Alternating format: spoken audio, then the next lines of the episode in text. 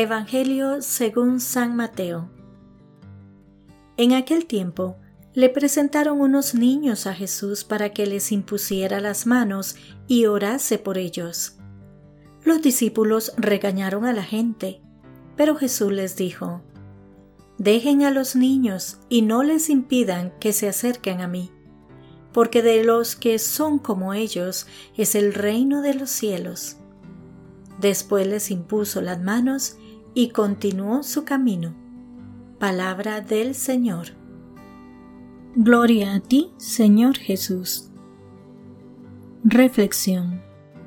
Hoy nos es dado contemplar una escena que, desgraciadamente, es demasiado actual. Le presentaron a Jesús unos niños para que les impusiera las manos y orase. Pero los discípulos les reñían. Según Mateo 19:13, Jesús ama especialmente a los niños. Nosotros, con los pobres razonamientos típicos de gente mayor, les impedimos acercarse a Jesús y al Padre. Cuando sean mayores y lo desean, ya escogerán. Esto es un gran error. Los pobres, es decir, los más carentes, los más necesitados, son objeto de particular predilección por parte del Señor. Y los niños, los pequeños son muy pobres, son pobres de edad, son pobres de formación, son indefensos.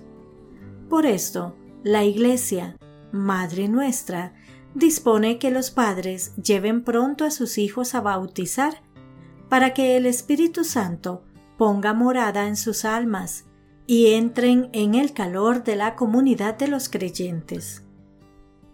Así lo indican tanto el Catecismo de la Iglesia como el Código de Derecho Canónico, ordenamiento del máximo rango de la Iglesia, que, como toda comunidad, debe tener sus ordenamientos. Pero no cuando sean mayores. Es absurda esta manera de proceder.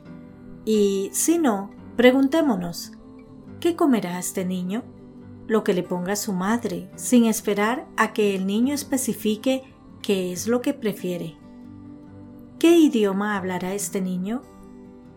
El que le hablen sus padres, de otra manera, el niño nunca podrá escoger ninguna lengua.